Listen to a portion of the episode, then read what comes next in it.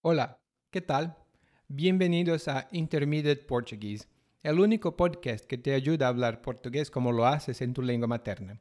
Soy Eli y vengo desde la hermosa Salvador, Bahía, y por alguna extraña razón está lloviendo, pero hace calor. y después de escuchar este episodio, estarás bien equipado o equipada para discutir tu escritura y recibir críticas en portugués brasileño. So uh, I'm not going to speak Spanish, but I love this language because it's very, very close to Portuguese. And as I said, after listening to this episode, you'll be well equipped to discuss your writing in Portuguese, in addition to talking about some punctuation marks and stuff like that, and also some criticism. Uh, you'll be able to receive that. And did you know that we have a learning guide that accompanies every episode that we publish or that we have published since episode 110? Yeah, we do. And in each episode, we have a full transcript. But it's not only that, it also includes a vocabulary list, a glossary. We include also extra work. For example, we have some comprehension exercises there and also cultural notes that will help you navigate your stay in Brazil or in your life if you live with a Brazilian as a friend, as a husband or wife, or in however capacity this person lives in your life. and if you want to get that, and also more because we also have our community forum where you can ask questions and get answers by uh, me and other native speakers, go to guide.intermediateportuguese.com. You first have to take a look at the guide so you see whether this is really what you need. So, without further ado, vambora começar.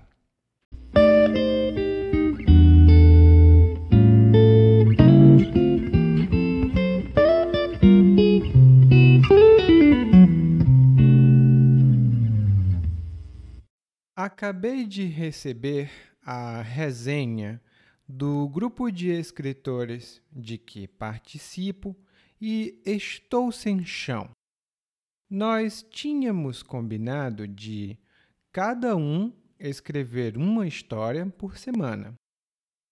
Nós então avaliávamos as histórias e votávamos naquela que acreditávamos ser a melhor. As três mais bem votadas iam para a final e, depois dessa eliminatória, tínhamos a vencedora. Mas um cara não engoliu bem que minha história tivesse sido escolhida. Primeiro, ele me enviou o meu texto com várias marcas de correção. Ele sublinhou e colocou em negrito vários adjetivos. Disse que os adjetivos são a praga do mau escritor. Ainda caí na besteira de tentar defender meu texto. Disse que era só um rascunho, que ainda ia passar por revisões depois de todas as avaliações, mas não deu pé. Ele tinha mesmo encasquetado que ia me detonar. Claro, uns colegas me defenderam. Compararam o meu texto com o de outros escritores e disseram que a contagem de adjetivos não era muito diferente. Então, meu crítico disse que eu escrevia sem ponto final nem vírgula, que meus argumentos não eram embasados em nada, que as transições de uma seção a outra da história eram mal feitas e que a história, em geral, era fraca e sem sal. Para resumir, era melhor que pegassem minha história, guardassem numa gaveta e nunca mais tirassem ela de lá. Olha, tem gente que acredita em crítica construtiva, mas não esse cara. Essa foi bem destrutiva mesmo. Bom, para mim, tanto faz, tanto fez. O que vem de baixo não me atinge. Não dou ouvidos a gente recalcada.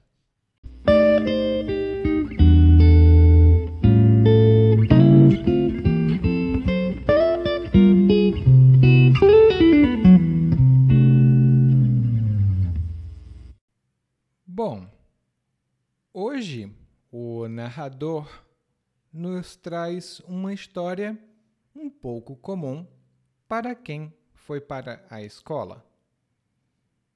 Se você precisou escrever qualquer coisa na sua vida, você provavelmente precisou lidar com críticas.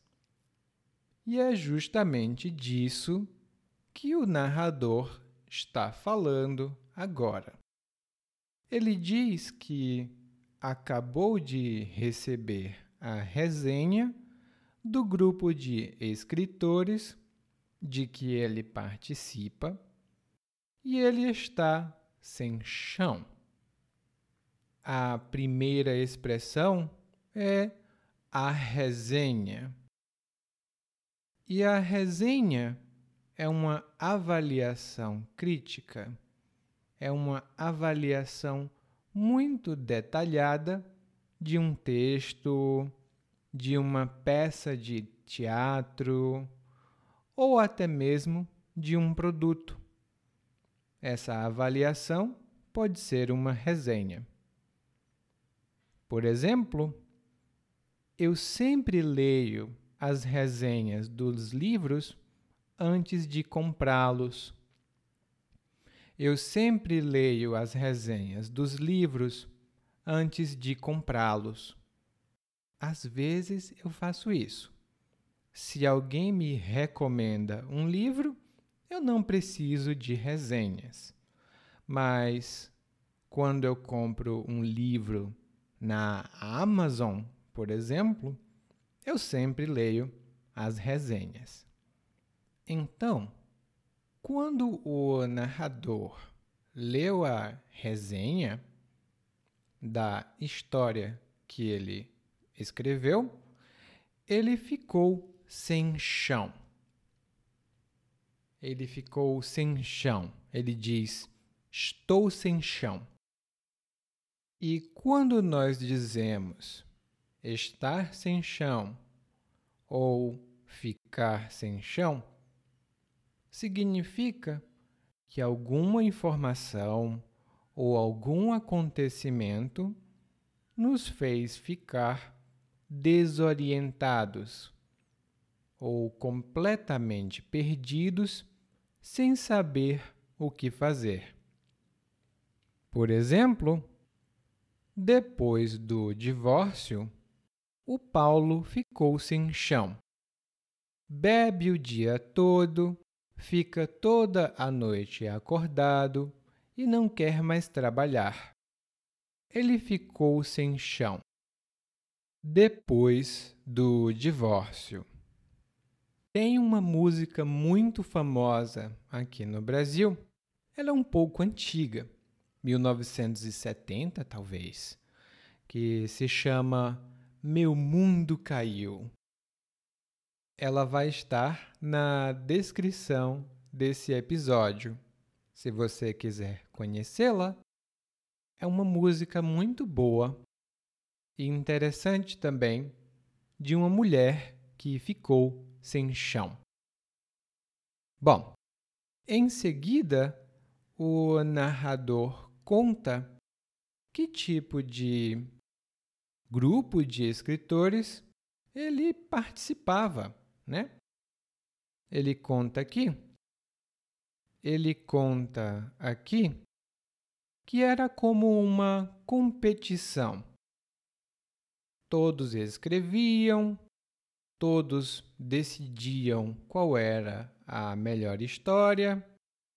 Depois eles comparavam as três melhores e tinha um processo eliminatório e depois eles tinham a história vencedora.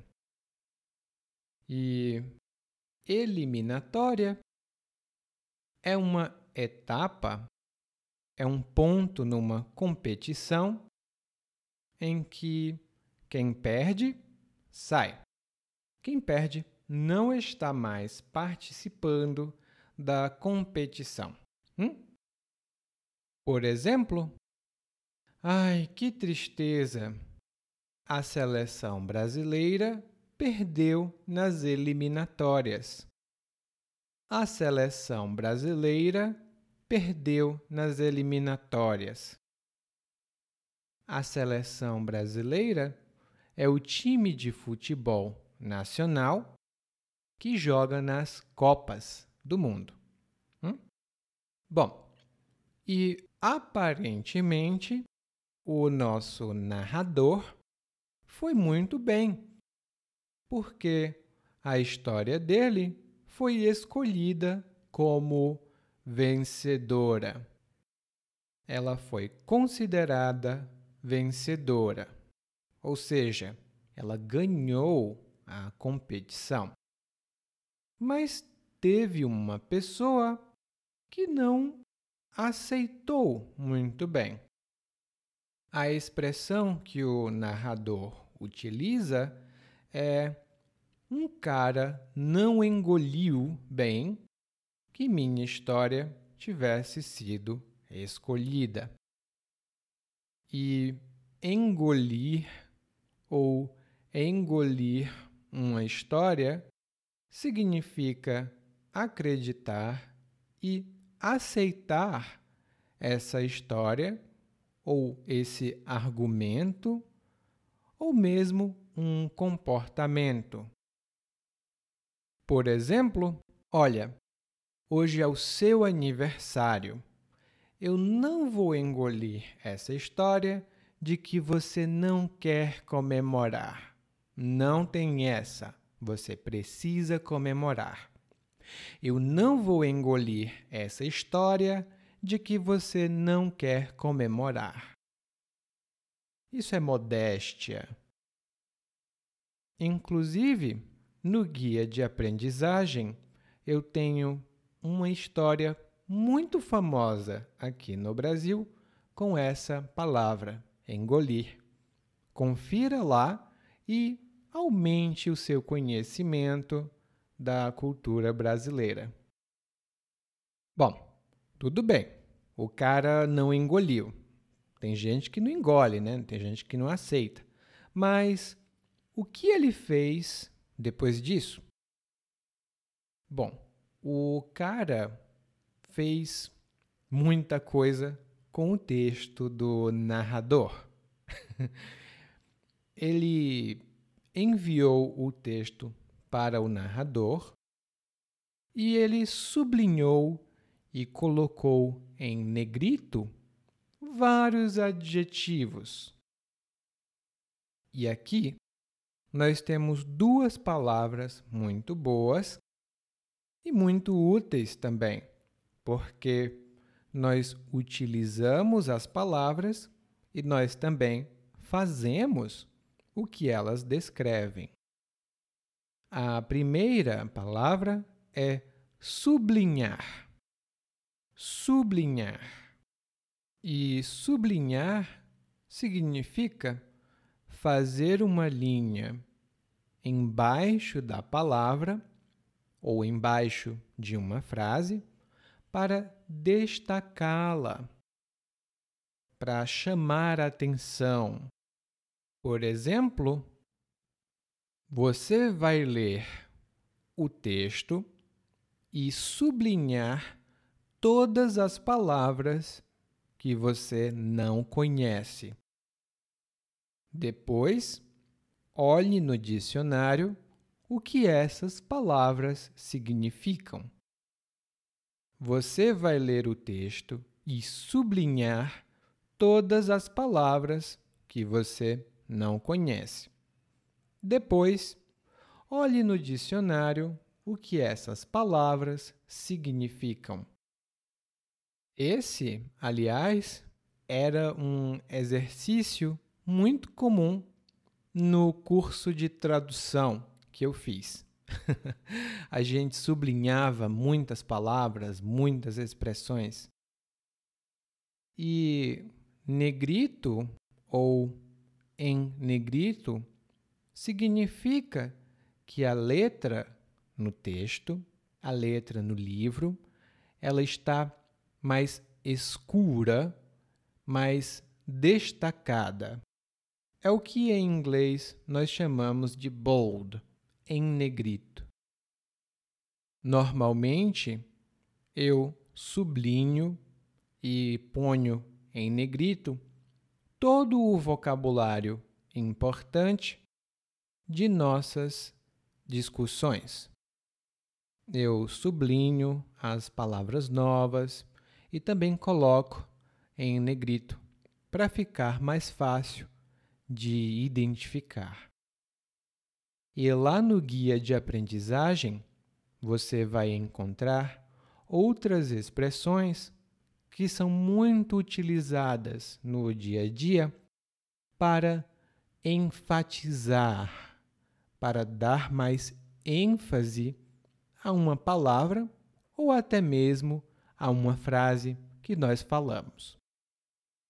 E como o narrador conta, o cara, o crítico, é, ele sublinhou e colocou em negrito vários adjetivos. Tá, e por que vários adjetivos e não outras palavras? Qual é o problema dele? Bom, o problema é que o crítico acredita que os adjetivos são a praga do mau escritor. Os adjetivos são a praga do mau escritor. Ou seja, o escritor que usa muito adjetivo não é um bom escritor, de acordo com esse crítico. E a palavra importante aqui é praga. Praga, normalmente, são animaizinhos ou insetos que se multiplicam que se reproduzem muito rapidamente e podem causar problemas.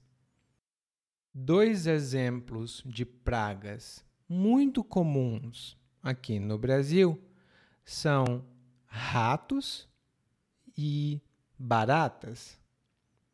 Mas a gente tem muita praga aqui no Brasil. Tem rato, barata, gafanhoto, formiga, tudo isso pode ser praga. Hum? E praga também é um insulto. Quando você não gosta de alguém, você diz: sai daqui, praga. Sai daqui, praga. É um insulto muito comum. E um exemplo da palavra praga nós precisamos ligar para a empresa de controle de pragas porque está tendo uma infestação de ratos na nossa casa. Nós precisamos ligar para uma empresa de controle de pragas porque está tendo uma infestação de ratos na nossa casa. Não é nada legal quando isso acontece. Cuidado, hein? E o narrador em seguida diz que caiu na besteira de tentar defender o texto dele. E cair na besteira de blá blá blá significa agir sem pensar e fazer alguma coisa da qual você se arrepende. Uma coisa provavelmente não muito legal que você não gostou de ter feito.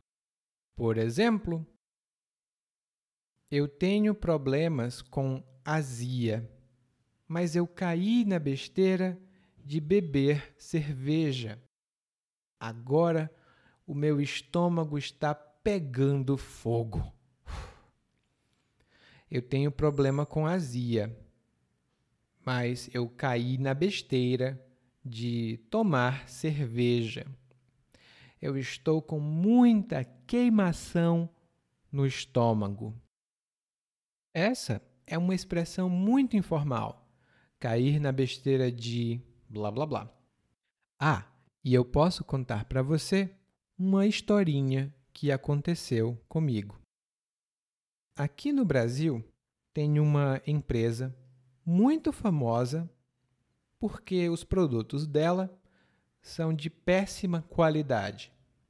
Eu não posso dizer o nome da empresa, mas ela foi muito popular. E todos diziam: não compre, os produtos não são bons, não compre. Bom, eu caí na besteira de comprar um computador dessa empresa porque estava muito barato, né? não custava muito. O computador parou de funcionar depois de uma semana. É, eu caí na besteira de comprar um produto que não valeu a pena. Tá, o narrador caiu na besteira de defender o próprio texto. E quais foram os argumentos do narrador? O narrador disse que era só um rascunho, que era um, um, uma versão preliminar, que era uma versão inicial, ainda não era o texto final.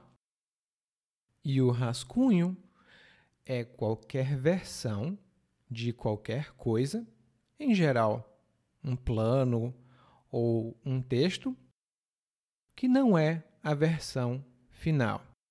Por exemplo, eu escrevi o primeiro rascunho do meu artigo. Agora vou revisá-lo e depois vou ficar com a versão final. Eu escrevi o rascunho do meu artigo. Eu vou revisá-lo e depois vou ficar com a versão final. Rascunho tem outros significados bem informais e eles estão no guia de aprendizagem. Bom, e o argumento? Funcionou? Hum, hum, não, não funcionou. O narrador diz aqui que ele tentou defender, ele tentou, mas não deu pé.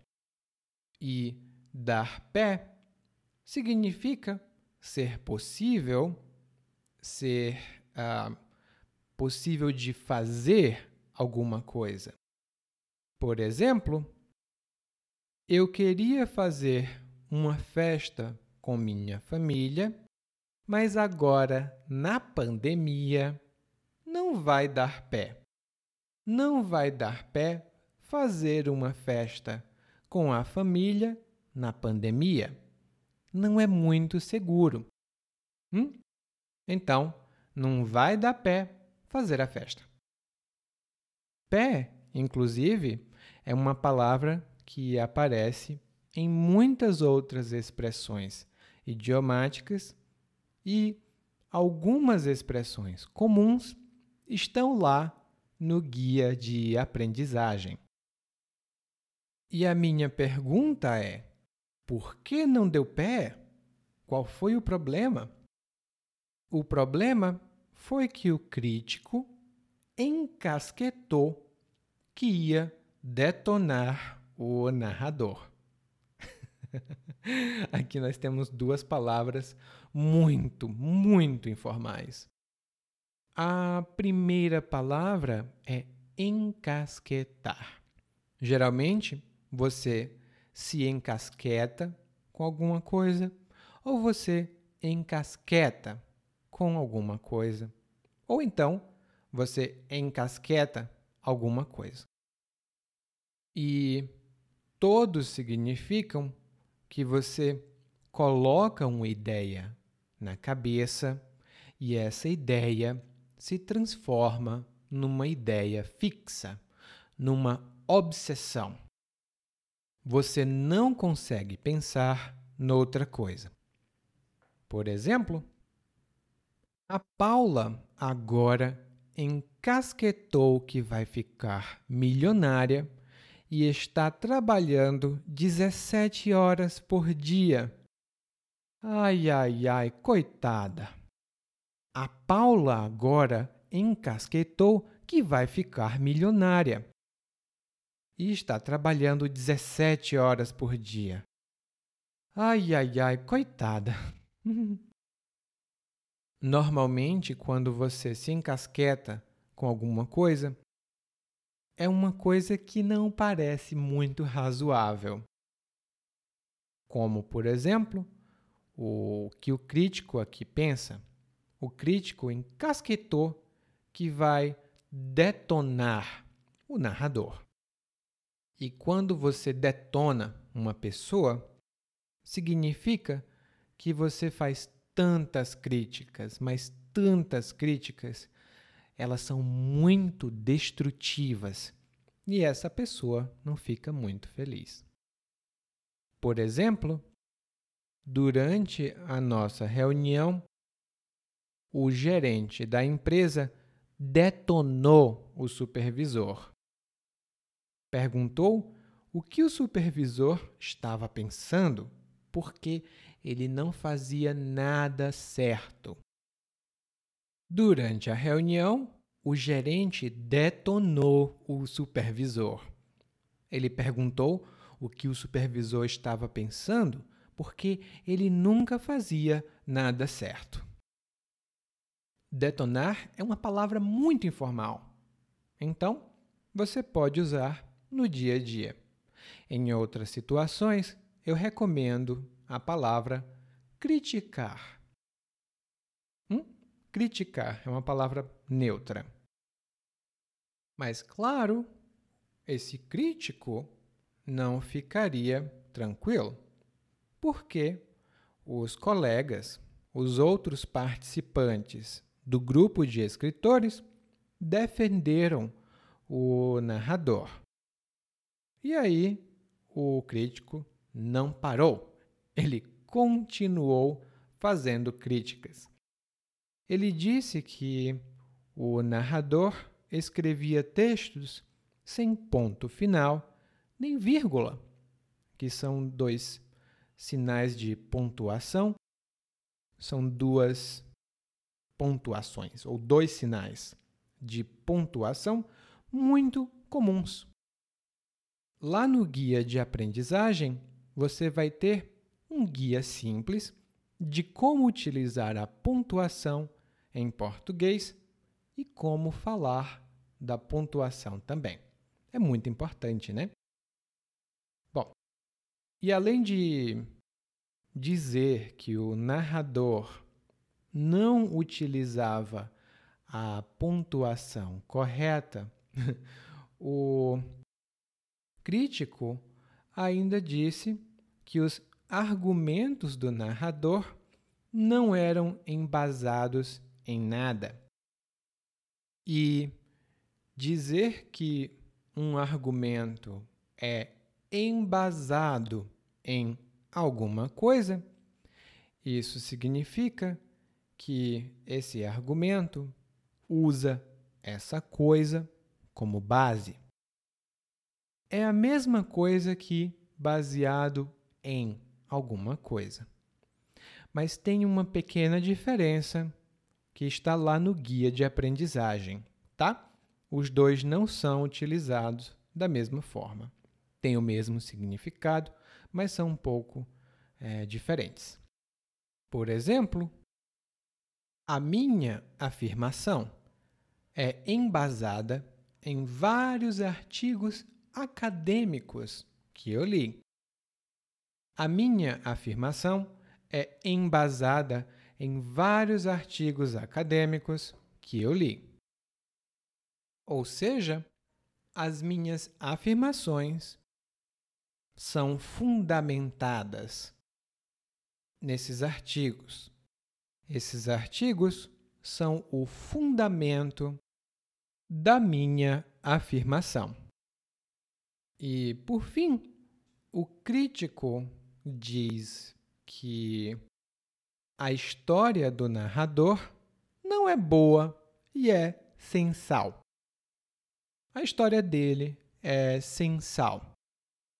E quando uma coisa, uma história ou uma pessoa também é sem sal, isso significa que essa pessoa ou coisa não é divertida, é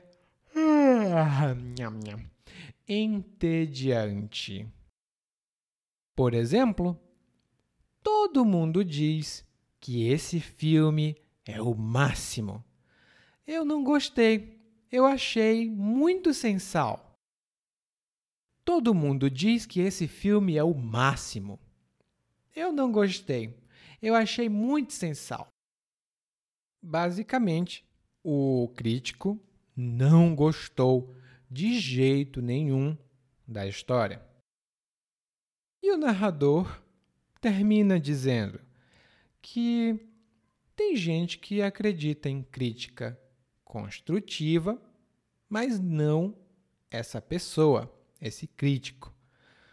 E uma crítica construtiva é um tipo de conselho ou uma crítica mesmo assim que a gente dá para outra pessoa melhorar alguma coisa. Não é como a crítica destrutiva. Na crítica destrutiva, a gente quer que a pessoa morra. Né? Eu odeio você, eu odeio seu texto. Mas na crítica construtiva, a gente diz: olha, eu acho que você pode melhorar esse ponto assim, assim e assim. Já está muito bom, mas pode ficar melhor. Essa é uma crítica construtiva. E aí o narrador diz: Foi uma crítica muito destrutiva, mas para mim tanto faz, tanto fez.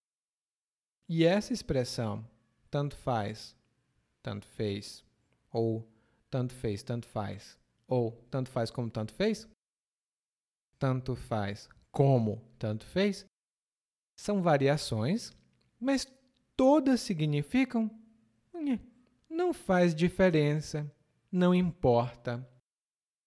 Por exemplo, me perguntaram se eu queria comer sushi ou sashimi. Para mim, tanto faz. Eu quero comer. Me perguntaram se eu queria comer sushi ou sashimi. Hum, Para mim, tanto faz, eu quero é comer. E aí, em seguida, o narrador utiliza uma expressão, aliás, duas expressões muito informais. A primeira é: o que vem de baixo não me atinge. O que vem de baixo não me atinge. E essa é uma expressão fixa ela nunca muda. O que vem de baixo não me atinge. E isso significa que nós somos melhores que outra pessoa que está tentando nos criticar. Por exemplo, ah, o João falou da minha roupa. Ele disse que eu sempre estou mal vestido, que minhas roupas são feias. Ah, o que vem de baixo não me atinge. Eu não me importo com as opiniões dele. Tem mais exemplos no guia de aprendizagem, claro, porque essa é uma expressão muito brasileira. E a outra expressão é: ele diz que não dá ouvidos, ou seja, ele não dá atenção a gente recalcada. E essa gente recalcada é uma expressão muito comum. Ou uma pessoa recalcada, um recalcado. E esse termo originalmente vem da psicologia e popularmente entre as pessoas. Recalcado é uma pessoa que critica o que outra pessoa faz ou o que outra pessoa tem, porque ela mesma queria ter ou fazer a mesma coisa. Eu vou dar um exemplo. Quando eu decidi ser cantor, minha prima falou muitas coisas negativas. Hum, recalcada, ela sempre quis ser cantora, mas ela nunca teve coragem. Eu tenho coragem e ela tem recalque. Minha prima me criticou porque eu agora sou cantor. Recalcada, ela tem recalque. Ela queria ser cantora, mas não pode, então eu sou cantor. Esse termo, como eu disse, é muito comum no dia a dia e na psicologia ele significa algo parecido, mas um pouco diferente. No guia de aprendizagem você vê mais informações sobre isso. Bom, e aqui ninguém tem recalque, ninguém precisa ficar com inveja, porque nós vamos ouvir o monólogo mais uma vez, mas dessa vez na velocidade natural. Acabei de receber a resenha do grupo de escritores de que participo e estou sem chão. Nós tínhamos combinado de cada um escrever uma história por semana. Nós então avaliávamos as histórias e votávamos naquela que acreditávamos ser a melhor. As três mais bem votadas iam para a final e, depois dessa eliminatória, tínhamos a vencedora. Mas um cara não engoliu bem que minha história tivesse sido escolhida. Primeiro, ele me enviou o meu texto com várias marcas de correção. Ele sublinhou e colocou em negrito vários adjetivos. Diz que os adjetivos são a praga do mau escritor. Ainda caí na besteira de tentar defender meu texto. Diz que era só um rascunho, que ainda ia passar por revisões depois de todas as avaliações, mas não deu pé. Ele tinha mesmo encasquetado que ia me detonar. Claro, uns colegas me defenderam. Compararam meu texto com o de outros escritores e disseram que a contagem de adjetivos não era muito diferente. Então, meu crítico disse que eu escrevia sem ponto final nem vírgula, que meus argumentos não eram embasados em nada, que as transições de uma seção a outra da história eram mal feitas e que a história em geral era fraca e sem sal. Para resumir, era melhor que pegassem minha história, guardassem numa gaveta e nunca mais tirassem ela de lá. Olha, tem gente que acredita em crítica construtiva, mas não esse cara. Essa foi bem destrutiva mesmo. Bom, para mim tanto faz, tanto fez. O que vem de baixo não me atinge. Eu não dou ouvido a gente recalcada. Oi. Se você ouviu esse podcast até aqui, significa que você pode entender português muito bem. E se você já quer melhorar o seu português, você pode ir para guide.intermediateportuguese.com guide.intermediateportuguese.com Lá você vai ver um guia de aprendizagem para acompanhar os podcasts de quarta-feira e também de domingo às vezes e melhorar o seu português ainda mais rápido para finalmente conseguir conversar com as pessoas e entender mais do que elas falam